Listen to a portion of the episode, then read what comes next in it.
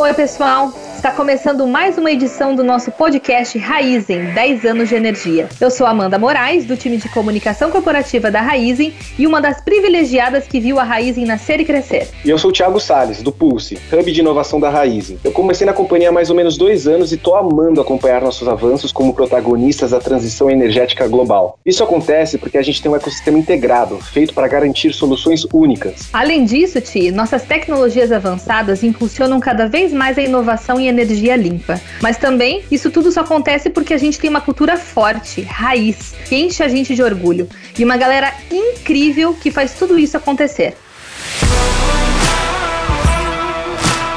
Podcast Raizen 10 anos de energia.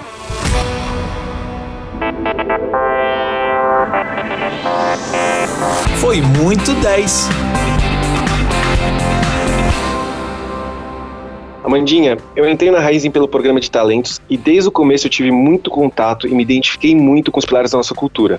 E uma das coisas que mais me impressionou foi o quanto a segurança é valorizada aqui dentro. É verdade, Ti. Aqui na Raizen, a gente acredita que a segurança está presente em todos os aspectos da nossa vida, seja em nossas operações ou em nosso dia a dia. Por isso, ela é para nós um valor absolutamente inegociável. E eu, que já tive uma passagem super enriquecedora dentro da área de cultura da Raizen, sei que algo tão grandioso, tão importante, que mobiliza tanta gente, não acontece do dia para noite. Mas como será que essa trajetória foi construída? Quem vai contar essa história pra gente é o Alexandre Divino, diretor de SSMA, Saúde, Segurança e Meio Ambiente. Divino, seja super bem-vindo ao nosso podcast. Divino, a segurança é um tema muito presente no dia a dia da Raizen. Mas duas vezes ao ano, todo o nosso time de mais de 40 mil funcionários e funcionárias param para refletir e dizer sim para a vida. É o dia da segurança. Cara, como isso começou? De onde surgiu essa ideia?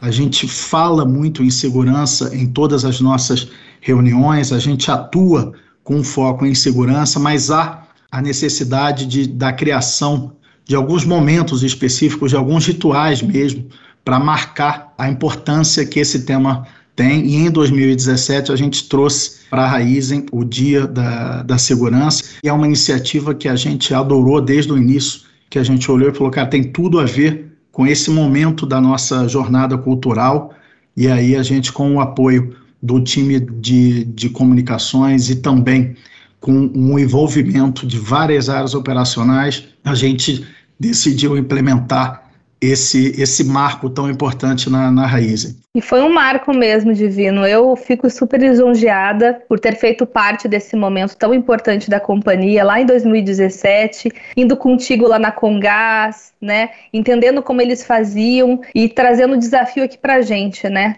Pra gente que está aqui dentro, é fácil sentir o impacto de um evento como o Dia da Segurança. Mas, Divino, como você explicaria o valor simbólico que a data tem para a companhia? porque é tão importante reservarmos uma data específica para falar sobre segurança. O que a gente faz num dia desse é justamente parar a operação durante alguns instantes e refletir sobre o quão importante é a segurança na execução dessas tarefas, quão importante é que cada um deles cuidem da sua própria segurança e do seu colega de trabalho, da sua equipe, quão importante é a intervenção se eles identificarem algum tipo de problema. Então, essa parada para reflexão, ela é fundamental, primeiro, para que cada indivíduo dê o seu clique interno, de falar, caramba, isso, isso de fato muda a minha vida, e cada um de nós tem um momento diferente em que isso acontece, então acho que o Dia da Segurança ajuda de forma bem prática nisso, mas também ajuda como, como um elemento de demonstração da organização do quão importantes são as pessoas nesse nosso, nessa nossa jornada, quão importante é o respeito à vida para a raiz. Como que a pandemia impactou na organização dessa data? Quais foram os desafios que se apresentaram diante desse novo formato? Fazer segurança nesse cenário já é desafiador por si só, e eu acho que a gente foi muito muito feliz e muito assertivo da forma como a gente conseguiu adaptar o dia da segurança para todas essas limitações. Né? Então, para todo o público de escritório, um evento majoritariamente digital, majoritariamente remoto, e que a gente conseguiu é, passar as mensagens muito bem. E do ponto de vista operacional, onde a reunião precisa acontecer de forma presencial e olho no olho, um desafio enorme de treinar uma quantidade de multiplicadores muito maiores já que agora eu não consigo botar 50, 100 pessoas numa sala. Divino, se a segurança já é um tema cultural tão forte, por que a gente precisa continuar batendo na mesma tecla?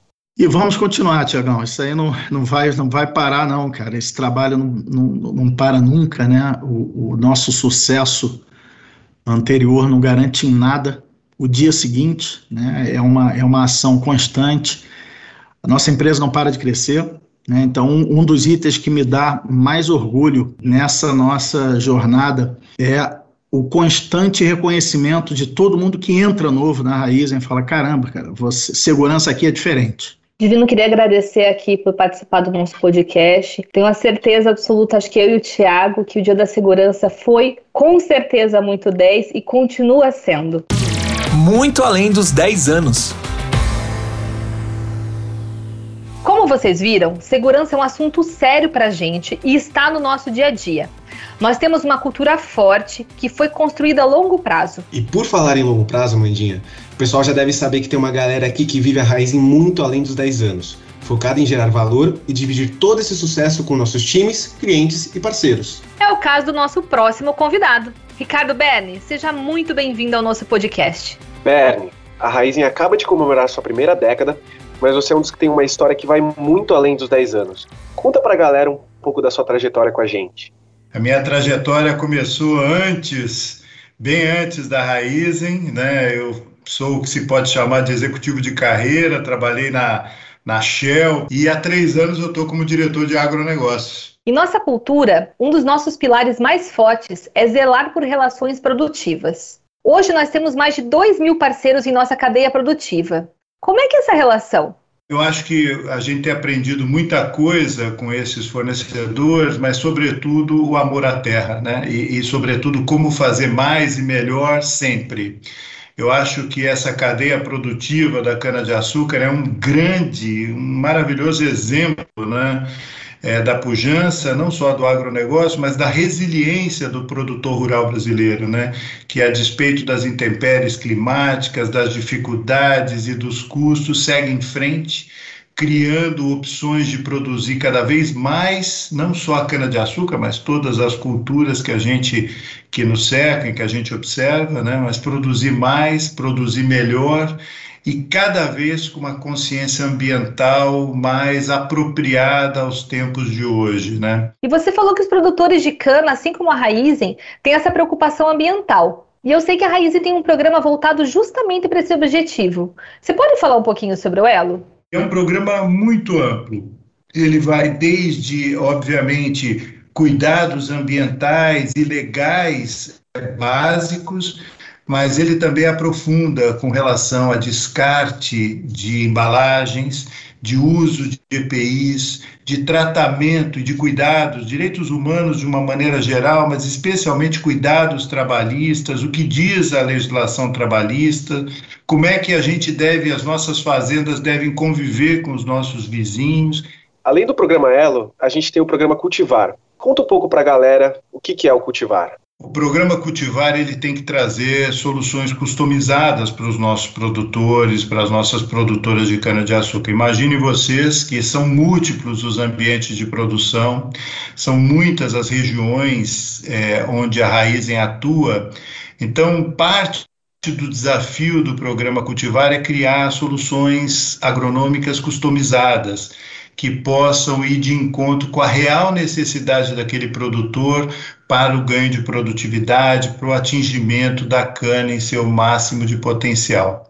Para isso também a gente cria, junto com essas empresas que são parceiras da raiz, em fornecedores de insumos defensivos, fertilizantes, implementos, né, campanhas e condições comerciais favoráveis para que o fornecedor e a fornecedora possam ter acesso né, ao que existe de melhor em termos de condições comerciais também para fazer parte dessas soluções agronômicas mais customizadas. Muito além da Raizen, da produtividade e rentabilidade, eu entendo que esses programas são sobre gerar valores para a sociedade e para o meio ambiente. Como é que isso é feito na prática? Quando você dedica o melhor das soluções para no atingimento desse ganho de produtividade, o que acaba acontecendo é que você traz melhor rentabilidade para o parceiro e você acaba produzindo mais cana, respeitando a terra e menor área plantada muitas vezes. Então, isso é também intrínseco ao conceito de sustentabilidade. Por isso é tão importante a gente discutir produtividade e sustentabilidade. Essas coisas não estão dissociadas, elas estão juntas e misturadas. Na prática, é isso que a gente quer.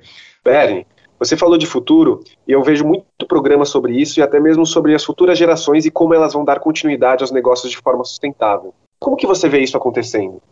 O agronegócio, ele, é, esse amor à terra dos produtores não tem idade, né, Tiago? Não tem idade. A gente vê gerações inteiras dedicadas ao agronegócio, avós e bisavós já passando isso para filhos, netos, bisnetos, né?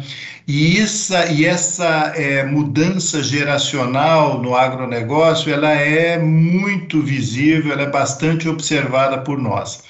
É claro que a gente tem que ter e a gente permanece com essa preocupação de apoiar as novas gerações, né?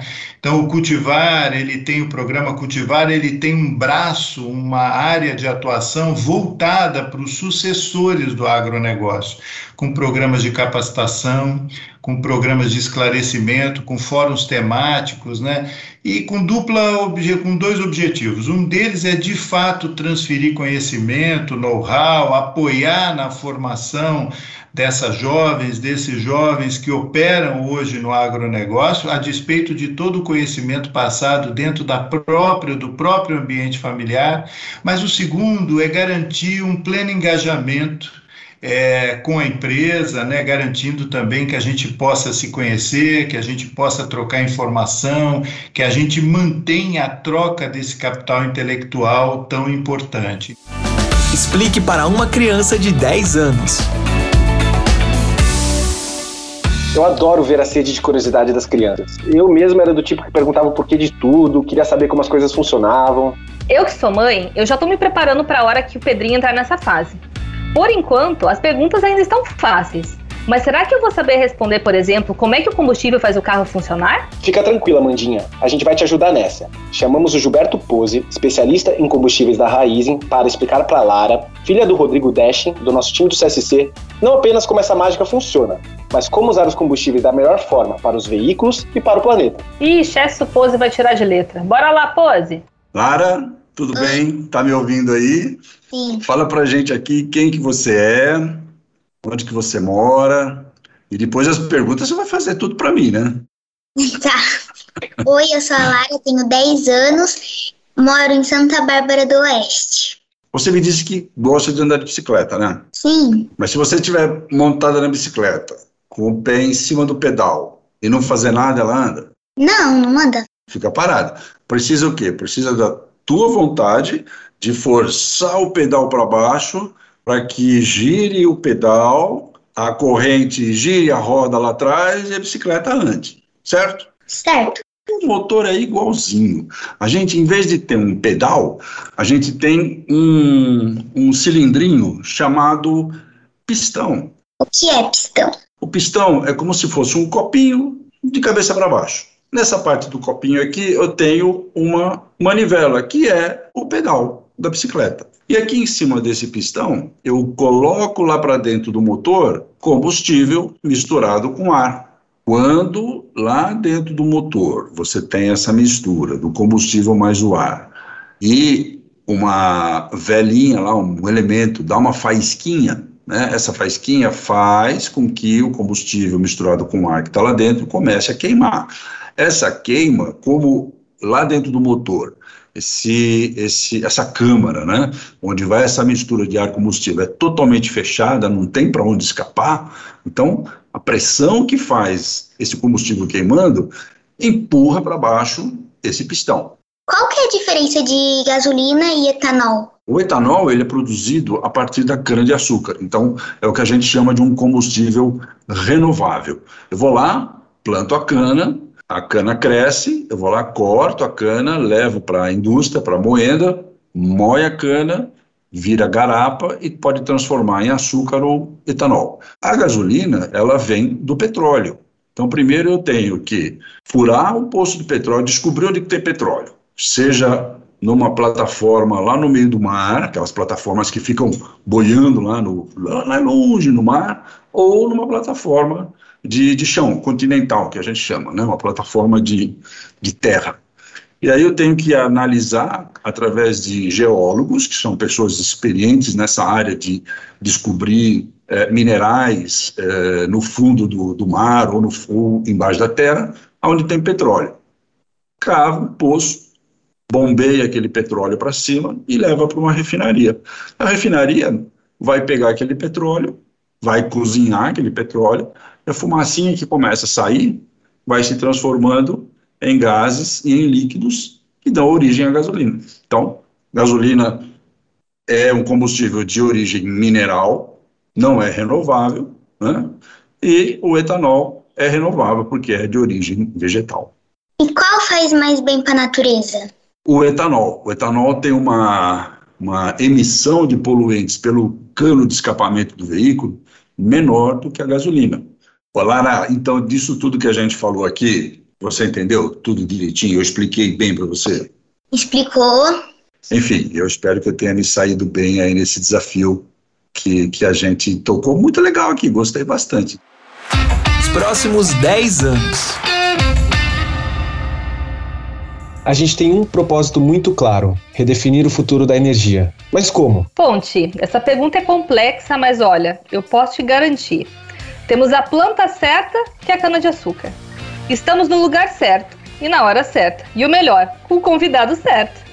Paulinho Neves, nosso vice-presidente de trading, é o nosso próximo convidado e irá contar para a gente como a Raizen está multiplicando para o mundo o nosso DNA e iniciativas para uma matriz energética cada vez mais limpa. Paulinho, seja muito bem-vindo ao nosso podcast. Olá, Tiago. Obrigado, é um prazer estar aqui com vocês. Muito obrigado pelo convite. Paulinho, em primeiro lugar, conta pra gente, quem é você na fila da transição energética? Ah, nós somos o carro-chefe, Tiago. A gente é talvez a principal empresa, certamente no hemisfério sul do planeta, mas uma das principais do mundo para essa transição energética. Os nossos produtos já são reconhecidos mundo afora por toda a sua pegada de descarbonização diferenciada, única da cana-de-açúcar, certificada em diversos lugares do mundo e pronta para atender uma demanda crescente, uma necessidade evidente que todos nós, como cidadãos desse planeta, temos, que é essa pegada de descarbonização e de produtos renováveis que a cana-de-açúcar é tão relevante.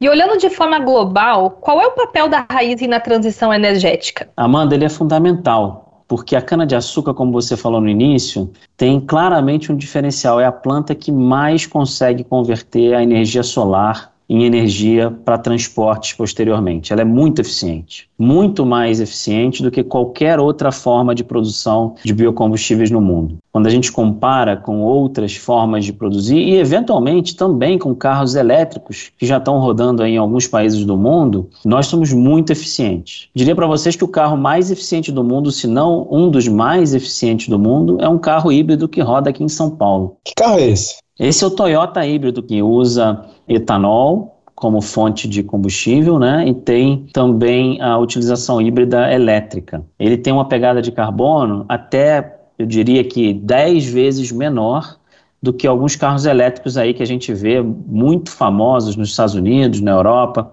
Esse é só um exemplo do tamanho e do poder e da importância e a capacidade de, de fazer a diferença que a nossa história da Raizen, a nossa história no Brasil, a nossa história da cana-de-açúcar pode proporcionar para o mundo nos próximos 10 anos. Demais. E quais os caminhos para a Raizen exportar esse nosso DNA tão forte de sustentabilidade? Tiago, é, eu tenho o prazer de estar tá vivendo numa empresa, né, o privilégio de viver um negócio que cada dia é mais global. Tem pessoas no meu time de 15 diferentes nacionalidades atuando em negócios em todos os cantos do mundo, buscando atender necessidades de clientes em todos os cantos do mundo, na Ásia, na Europa, nos Estados Unidos, na África. Acho que a gente só não tem negócios na Oceania hoje. Então acho que a gente tem um claro posicionamento que só cresce e que vai crescer nesses próximos 10 anos para que a gente de fato consiga, não só no etanol, mas em todos os nossos negócios,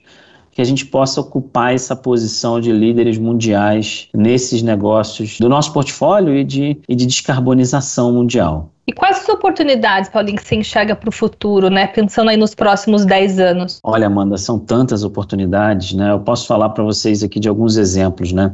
A gente tem avançado em, em, uma série de iniciativas. Vou dar um exemplo, por exemplo, do nosso etanol celulósico, do nosso E2G. A demanda, Amanda, que o mundo está preparado já para exigir da gente é enorme. Né? A gente já tem negócios muito desenvolvidos na Europa para o nosso E2G. Ano passado, meu time levou 11 dias para comercializar toda a nossa produção. Nós estamos agora falando de negócios de 10 anos de contratos com clientes na Europa, temos demanda no Japão, o governo japonês buscando soluções de descarbonização lá tem demandado é, muito da gente, a indústria química também, então a utilização desse etanol também como fonte para a produção de bioplásticos mundo afora está crescendo muito. Então, eu diria que assim, quando a gente fala de etanol, de etanol celulósico, de todo o nosso portfólio renovável, mas também do nosso açúcar, que a gente também tem avançado o mundo afora, o nosso posicionamento global, são muitas oportunidades. De fato, nós estamos num caminho em 10 anos para ter um papel central na jornada de descarbonização mundial e para colocar a raiz em uma posição também de destaque no cenário mundial dos nossos produtos, né, do nosso portfólio de produtos. Você acha que quem não pensa em sustentabilidade contabilidade hoje está fora do jogo? Ah, Amanda, não sou nem eu que digo isso. Eu acho que está muito claro para todos nós e, e para qualquer pessoa no nosso planeta que essa demanda existe, o nosso mundo é esse, o nosso planeta precisa converter todos esses debates dos últimos anos em realidade. Né? O nosso planeta demanda, urge por soluções sustentáveis renováveis e de descarbonização. Concordo contigo e aproveito para te agradecer. Tua presença aqui para a gente foi muito importante. Obrigado por contribuir, viu? Bom, galera, mais uma vez, muito obrigada por nos acompanharem nessa jornada de 10 anos da Raiz. Semana que vem tem mais. Até lá. Podcast Raizen 10 anos de energia.